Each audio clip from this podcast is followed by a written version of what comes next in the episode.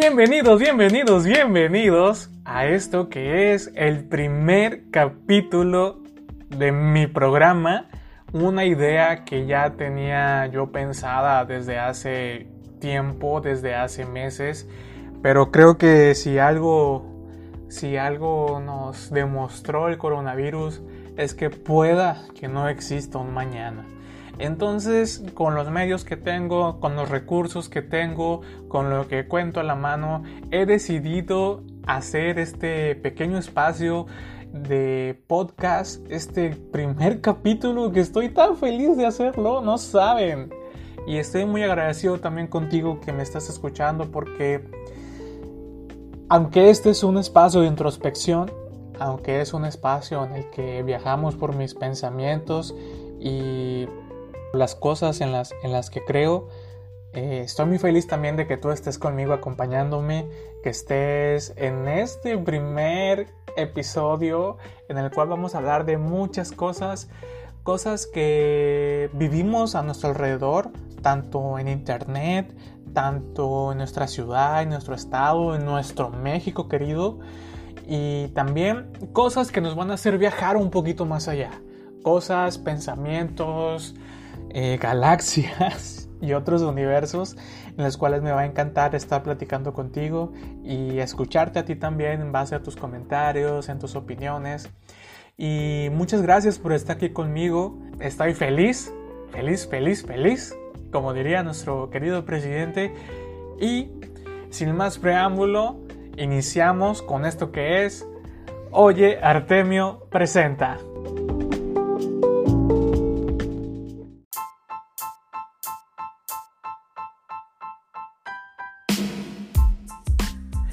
Bueno, para iniciar con esta información de este dominguito, de este domingo a gusto, domingo 12 de abril, vamos a empezar con algo amigos que no sé si está para llorar o para reír.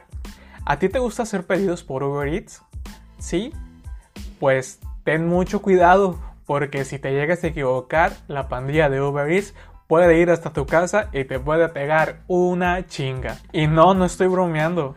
Así como lo oyes, el día de ayer hicieron una publicación en Facebook en la cual un repartidor de Uber Eats denuncia que hay muchas personas que están haciendo pedidos pero que al momento de llegar a entregarlos no se quieren hacer responsables y no quieren pagar.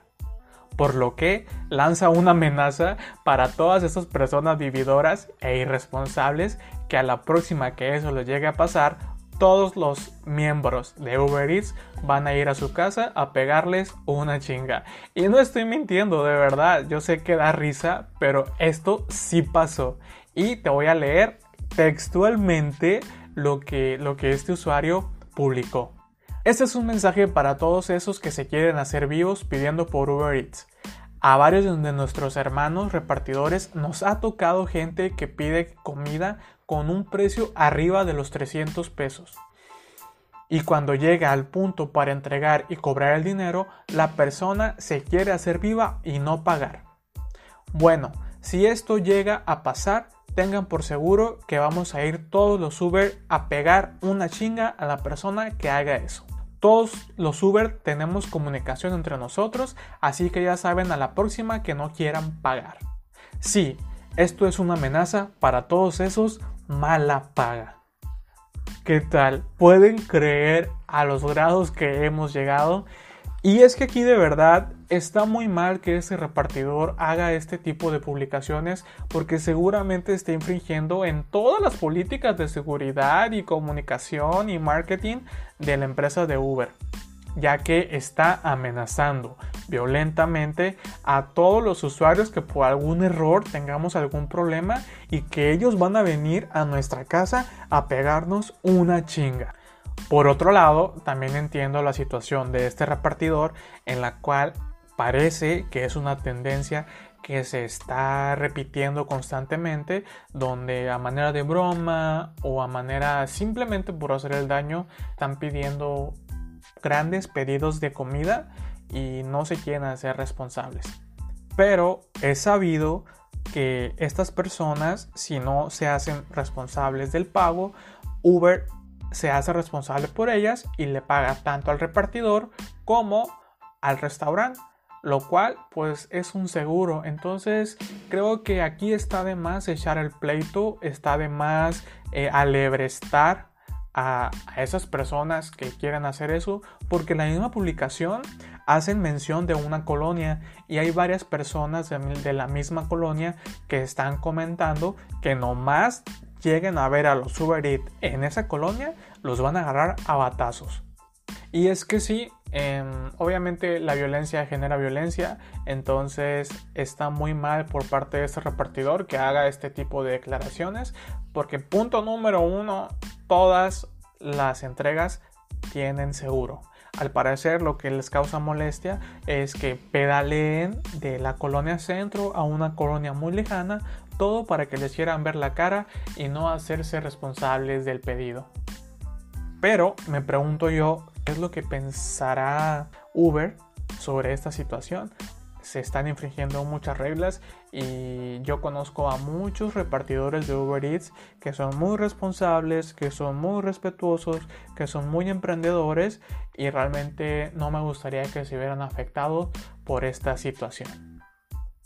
Pero dime, ¿tú crees que está mal que los repartidores hagan ese tipo de publicaciones ¿O crees que tienen el derecho de hacerlo para que la gente no se quiera pasar de abusiva? Esto es Hoy Artemio Presenta y continuamos.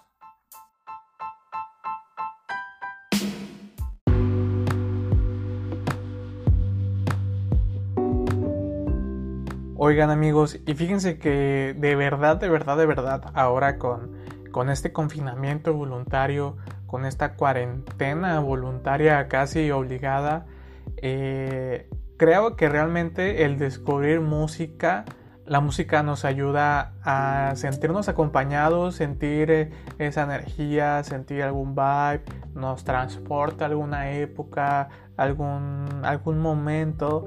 Y creo que de verdad, de verdad, de verdad, las nuevas canciones de RBD ya en Spotify son toda una bendición. Creo que de lo único bueno que nos ha traído este 2020. Así que si a ti te gusta RBD, que es lo más seguro, porque pues fue algo que marcó, marcó la adolescencia de muchos, creo que te va a gustar que por fin ya haya disponible música en buena calidad de los RBD.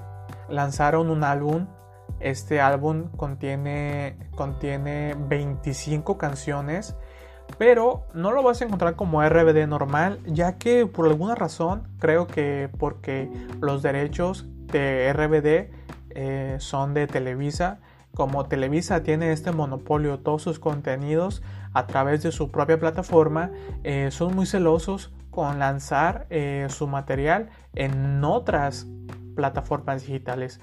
Así que eh, lo han subido como con un nombre clave, con un nombre en el cual pueda em, esquivar los copyrights. Entonces, si tú quieres conocer la nueva, la nueva música disponible ya en Spotify, debes de buscar el álbum Celestial Amor. Está su portada, es solamente un círculo naranja en un fondo amarillo. El nombre del artista es R. B.D. Rebeldía. Así con ese nombre vas a encontrar las canciones de RBD y son en total 25 canciones. Obviamente entre las más importantes está la de Sálvame, está la de Solo quédate en silencio, Otro día que va, ¿Qué fue del amor? ¿Qué hay detrás? Solo para ti. Obviamente la más importante, liso y sensual. Feliz cumpleaños, este corazón, Santa no soy y pues muchas, muchas canciones que nos hicieron vibrar mucho tiempo en esta época dorada llamada RBD. Dime, ¿a ti te gustan estas canciones? ¿Crees que es bueno que ya estén disponibles en Spotify una gran cantidad. Creo que para todos es icónica, es icónica la canción de Sálvame que, que nos transporta a la melancolía instantánea. Y yo creo que es una verdadera bendición que en estos tiempos de coronavirus, en estos tiempos de confinamiento voluntario, pues contemos con música que nos haga sentir bien y que, y que nos lleve a esas bonitas épocas de, de la adolescencia. Continuamos con más aquí en Hoy Artemio Presenta.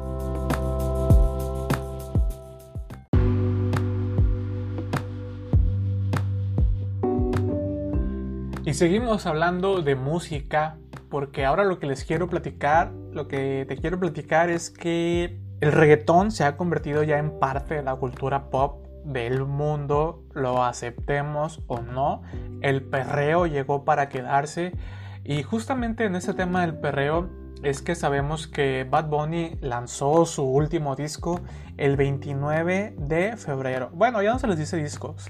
El último álbum lo lanzó el día 29 de febrero y eh, tiempo después, eh, a los últimos de marzo más o menos, J Balvin también lanzó su último disco, su último álbum titulado Colores.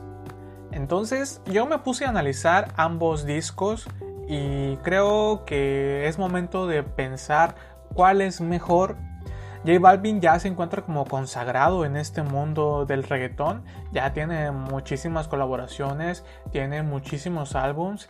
Y Bad Bunny pues a pesar de que es un poco más nuevo, puede decir que un tono más juvenil, más rebelde, yo sí creo que su álbum de Yo hago lo que me da la gana está muy muy muy por arriba de lo que J Balvin eh, lanzó con su tema de colores, porque yo en colores me sentí como, no sé, como los Power Rangers, donde es rojo o amarillo, ¿saben? Entonces creo que el tema de colores no, no, no, no le sumó mucho. Si nos ponemos a pensar, sacó el tema de colores, o sea, ¿qué sigue?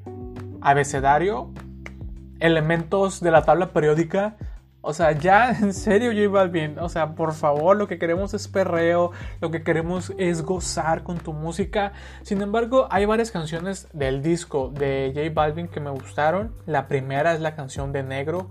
Creo que, esta es eh, la más perreable que tiene dentro de su álbum. Después, la canción de, Azul creo que es la mejor de todas. Fue la que presentó algo más fresco, presentó algo más novedoso, presentó algo diferente a lo que los demás están haciendo. Entonces, mm, para mí el disco de colores de J Balvin, las canciones, pues si tú no distingues, para ti van a ser todas exactamente iguales, ya que los ritmos son muy parecidos, ya que la letra de cada canción pues solamente cambia un poco, casi no cuenta con colaboraciones. Yo creo que si J Balvin nos dejaste a deber con este álbum porque estamos esperando algo más. Así que eh, de todas maneras, los invito a que escuchen el nuevo álbum de J Balvin, Colores, donde nos deleita con 10 canciones. Eh, entre ellas está azul, rojo, rosa, morado, negro, arco iris y blanco. Entonces, como les decía, el tema es de colores. Las canciones, yo creo que eso es lo más novedoso, que las canciones tienen nombre de colores y no cosas como perreo, cosas como este si tú quieres yo te doy, saben, esas cosas que se manejan en el mundo del reggaetón, pero está bueno, está bueno el disco, sin embargo creo que comparado con lo último lanzado de, de Bad Bunny, creo que sí queda mucho a deber. J Balvin. Pues ahora me gustaría también conocer ustedes qué piensan. ¿Les gusta más lo de Bad Bunny o les gusta más lo de J Balvin?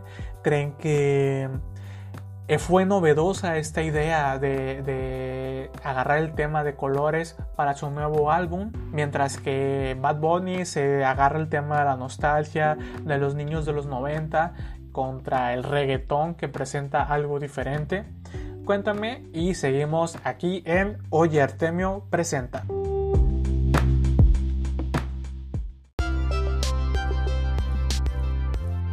Y bueno, bueno, en otras cosas, eh, un tema que pues casi no nos gusta platicar, pero yo creo que en estos tiempos es necesario y vamos a platicar un poquito de la vida política que estamos viviendo. Entre lo más importante creo que han sido los municipios que han sabido tomar medidas acerca de la contingencia sanitaria que estamos viviendo vemos cómo ciertos municipios toman una actitud pues, más proactiva, más independiente a las medidas o nulas medidas que está tomando el gobierno de la República Mexicana. Entre ellos mm, me llama mucho la atención el municipio de Álamos. Álamos es un pueblo mágico que está ubicado en la Sierra Sur de Sonora, muy hermoso por cierto, que si tú me escuchas de otro estado, de, otra ciudad, te invito de verdad a que cuando todo esto pase vengas y nos visites, ya que es un pueblo mágico hermosísimo, con una calidad de gente impresionante y con muchos lugares por conocer. Y lo más importante que están haciendo ahorita es que restringieron totalmente el paso a la ciudad, el paso a, a su pueblo mágico.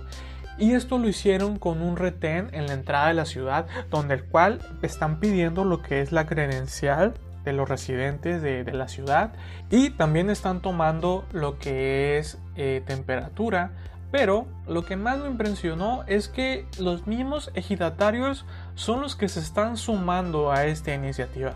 Creo que es importante que nosotros como ciudadanos pues también participemos. Claro, los que puedan hacerlo, hay muchos que no podemos y que tenemos que estar, tenemos que estar en confinamiento. Pero es importante ver cómo los ejidatarios del mismo municipio de Álamos restringen el acceso a la comunidad de la aduana. Mediante común acuerdo, ejidatarios y habitantes de la conocida comunidad de la aduana, ubicado a escasos minutos de Álamos, tomaron la decisión de bloquear las entradas y salidas a todos los posibles visitantes a la histórica comunidad acción tomada como medida preventiva ante la pandemia del COVID-19, logrando con ello ser una comunidad de ejemplo para todo el municipio. Con esta medida solo busca protegerse a ellos y a sus familias. Los ejidatarios dieron a conocer que se estarán rotando en turnos de vigilancia tanto en el día como en la noche, pidiendo además la comprensión por la decisión tomada. Nosotros lo único que hacemos es proteger a nuestra gente. Cuando acabe esta cuarentena los esperamos y recibimos con mucho gusto, pero en estos momentos debemos de cuidarnos. Fue lo que mencionan el equipo de giratarios de la aduana. Muy aplaudible, muy reconocible esta acción. De verdad creo que te están haciendo el ejemplo, el ejemplo de lo que muchas comunidades deben hacer, lo que muchas ciudades deben hacer que es estar restringiendo el paso. ¿Por qué? Porque desafortunadamente hay muchas personas que no creen en esto, que es una medida, que es un invento, que es algo que inventaron los chinos para desestabilizar nuestra pujante economía de México. Claro que no. Es un virus que desafortunadamente está cobrando vidas, entonces, felicidades, felicidades al municipio de Álamos, felicidades a los ejidatarios que están restringiendo el acceso a su comunidad y no queda más que ver qué otras ciudades, qué otras comunidades también lo pueden hacer. Esto es Oye Artemio Presenta, seguimos con más.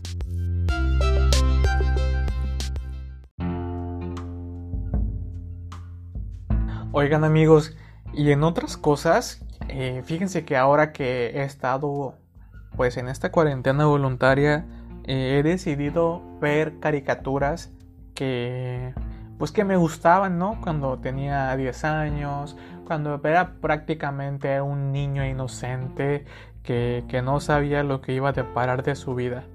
Pero lo que más me ha asombrado es que al ver caricaturas ya en esta vida pues adulta, creo que las caricaturas tenían muchos mensajes que de verdad cuando eres niño no eres capaz de captar.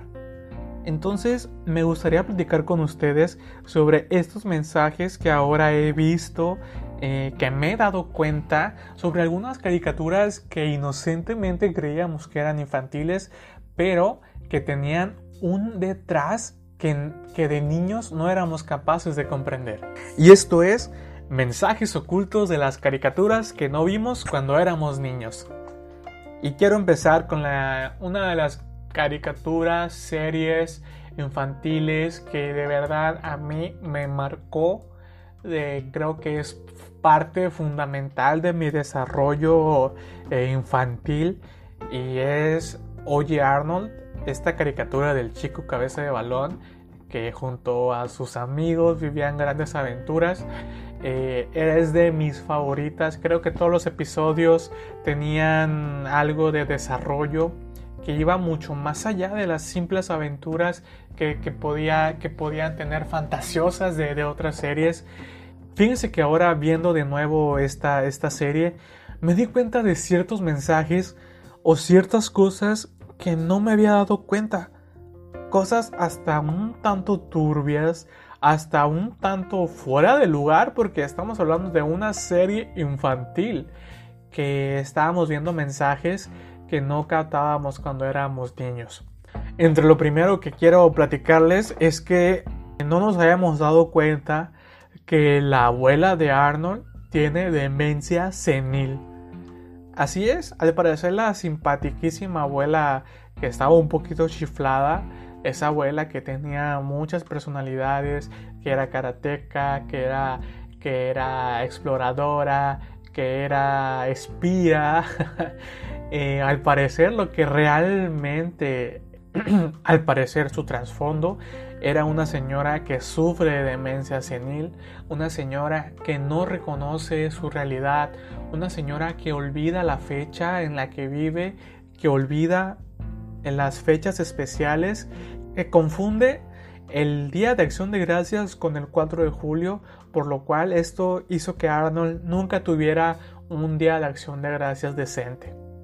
Y vaya que es algo turbio porque imagínate vivir con una persona que de verdad no recuerda muchas veces ni su nombre. Esto es algo triste para un niño apenas de 9 años como Arnold, el cual pues no cuenta con una abuela normal, por así decirlo. Pero también a la manera de abordarlo de la serie fue de la manera alegre, ya que pues si bien esa señora no estaba tan cuerda por su demencia senil, pues también hacía que tuviera personalidades muy interesantes y que apoyara a Arnold en algunas cosas como la liberación de la tortuga, el buscar el Packard del abuelo y muchas otras aventuras que seguramente ustedes podrán recordar. Eh, por otro lado, otro, otro tema también eh, impresionante que vimos en la serie fue que la mamá de Helga, Miriam, realmente se la llevaba dopada o se la llevaba drogada o borracha. Ustedes recordarán que es una señora que se la llevaba siempre haciendo como unas, unas malteadas de fruta, que eran unos martinis, puede ser que esté haciendo algunas bebidas. Eh, entonces se la llevaba dopada, se la llevaba adormilada, no le daba almuerzo a Helga, la casa nunca la tenía lista, este, siempre parecía que vivía en otro lugar. Big Bob siempre le estaba gritando, ¿qué pasa contigo Miriam? Eres una inútil, nunca tienes nada listo. Y al parecer hubo varios episodios donde Helga pues hizo explícitamente diciendo que Miriam era una mala madre.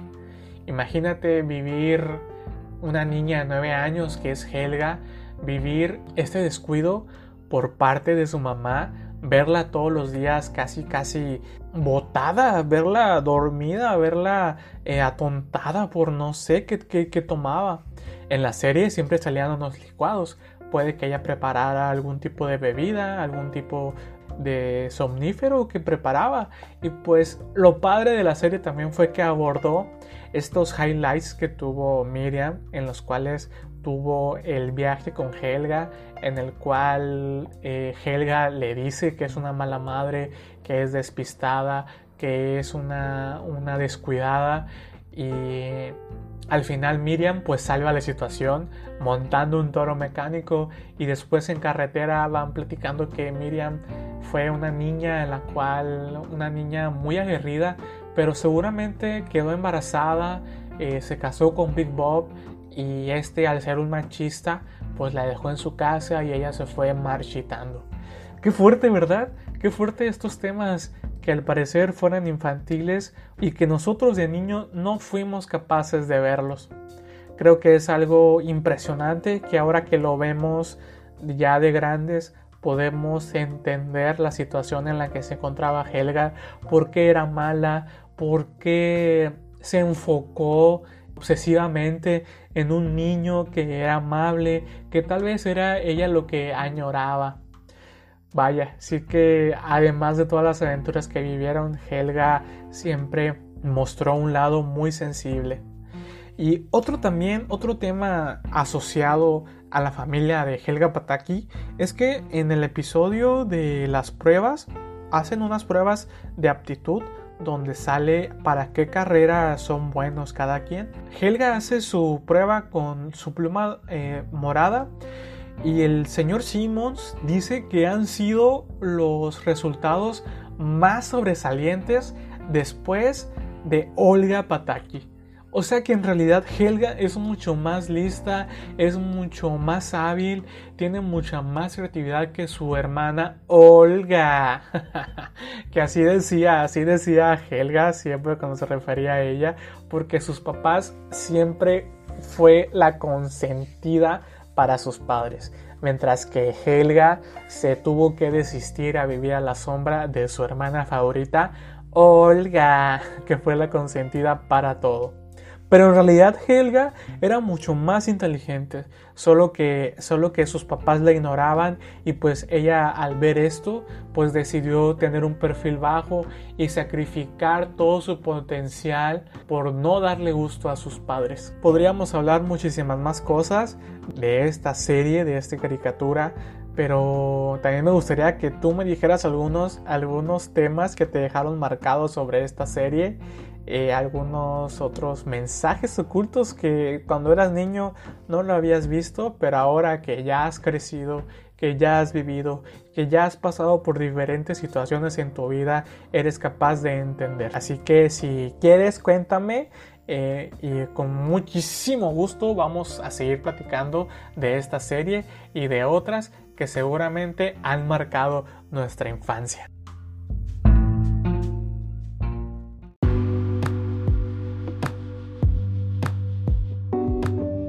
Y así chicos, es como estamos llegando ya al final de la primera emisión, del primer capítulo de este programa. A mí me encantó tenerlos, me encantó que me estuvieran acompañando. Muchísimas, muchísimas gracias de verdad por estar conmigo en esta nueva aventura. Espero que se la hayan pasado muy bien. Yo me la pasé muy bien con ustedes. Ojalá alguno de estos temas les haya hecho sentido. Ojalá les haya despertado curiosidad, les haya despertado las ganas de hacer algo, de aprovechar este tiempo, esta cuarentena para hacer lo que de verdad siempre han querido hacer. Yo siempre había querido tener este programa, por alguna razón no podía, siempre había otras cosas, siempre estaba alguna invitación, siempre estaba algún evento, siempre estaba algo algo más que hacer y poco a poco, poco a poco se fue posponiendo tantos meses, se fue posponiendo tanto tiempo que ahora de verdad con esta situación, con esta pandemia que estamos pasando, me estoy muy seguro que muchos pensamos que puede que ya no haya un mañana. Entonces aprovechemos los días, aprovechemos el tiempo. Quiero decirte que vamos a estar bien, quiero decirte que vamos a sobrevivir Espero que todos tu círculo cercano, que todos tus familiares y que todos tus amigos también lo hagan. Obviamente tenemos que cuidarnos muchísimo, tenemos que restringir nuestras salidas al máximo, pero dentro de lo que cabe vamos a hacer esas cosas que no nos atrevíamos. Puede ser un podcast, puede ser editar, puede ser aprender algo, puede ser cuidar tu alimentación, que es algo tan difícil, puede ser aprender inglés, puede ser aprender a cantar, lo que tú quieras, en serio, de verdad, anímate. Yo lo estoy haciendo y yo creo que tú también lo puedes hacer. Y si de algo te sirve esta información, si de algo te hace sentido, si crees que te motiva, si crees que te anima a hacer algo, por favor házmelo saber que para mí esa es la mejor recompensa. Así que me despido por hoy, pero te prometo, me comprometo contigo a estar cada semana con un episodio con lo más interesante que pasa en mi alrededor y que crea que es digno de platicarlo contigo, que te pueda aportar algo, que podamos simplemente divertirnos y pasar el rato. Yo fui Artemio Ortiz y esto es Hoy Artemio Presenta. Muchas gracias. Bye.